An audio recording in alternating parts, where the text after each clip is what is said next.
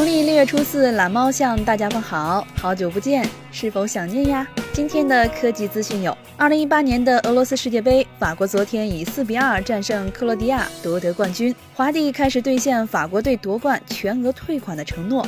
这次华帝八千万的营销简直神操作呀！近日，多家媒体报道称，华为要求在美员工窃取 Facebook 商业机密，员工拒绝后被解雇。目前，当事人已起诉华为，并索要一点零五亿美元赔偿金。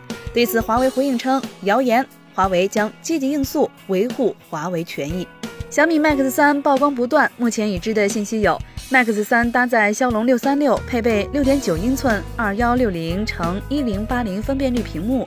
后置一千两百万加五百万双镜头，电池容量五千五百毫安时。这两天，许家印视察 FF 总部，在贾跃亭的陪同下调研并体验了 FF 九幺。许家印表示，将在资金、生产基地建设、产品销售等方面给予 FF 全方位的支持。近日，中国社科院发布了休闲绿皮书《二零一七至二零一八年中国休闲发展报告》，其中建议二零三零年实现坐四休三，即每周工作四天，休息三天。小编把这个给老杨看了，老杨让他回去好好休息。